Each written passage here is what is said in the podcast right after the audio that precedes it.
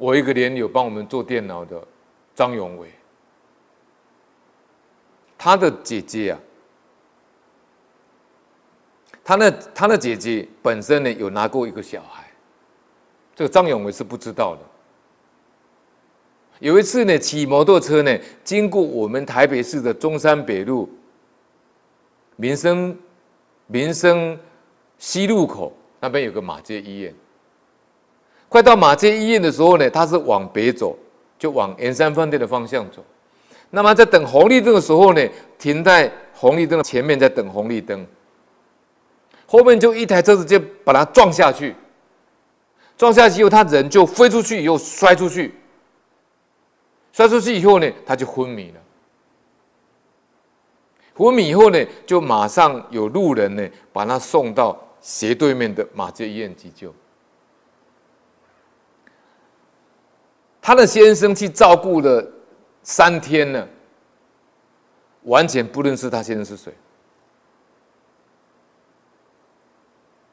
啊，他跟他讲说呢，我是你先生的，他不认识，每天只一个动作就是床。病床，然后错手，病床错手，而且还会打他先生。然后他公婆呢也全部不认识。张永维去看他姐姐呢，跟他讲说：“哎，你你是你是我姐姐呢？”他不认识。那张勇我就很紧张啦，他就告诉一个师姐啦，他说：“怎么办呢？”师姐就跟他讲：“他说你这个姐姐也没有拿掉小孩啊。”他说：“有。”那。张勇我怎么会知道呢？就问他姐姐的先生。那后来知道是哪一个小孩，就是那个小孩呢，就是来讨债来讨债的。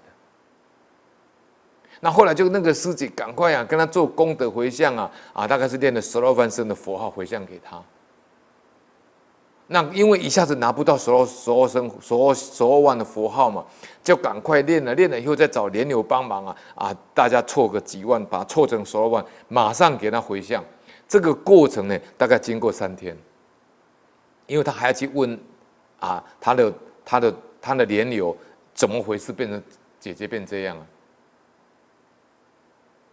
三天到了以后呢，他的姐姐呢就不知不觉的就恢复正常。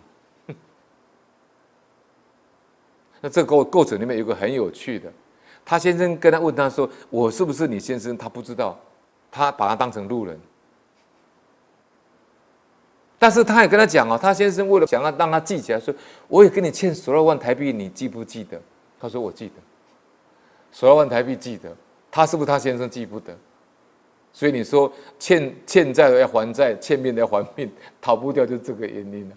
都在哪里？都在阿赖耶识里面。后来就是张永伟把他做十二万佛号回向，啊，就在佛前给他回向完了以后呢，说的也很奇怪，超拔他这个阴灵，他姐姐呢就恢复正常，现在在某一个慈善机构呢啊当职员，在大爱电视台。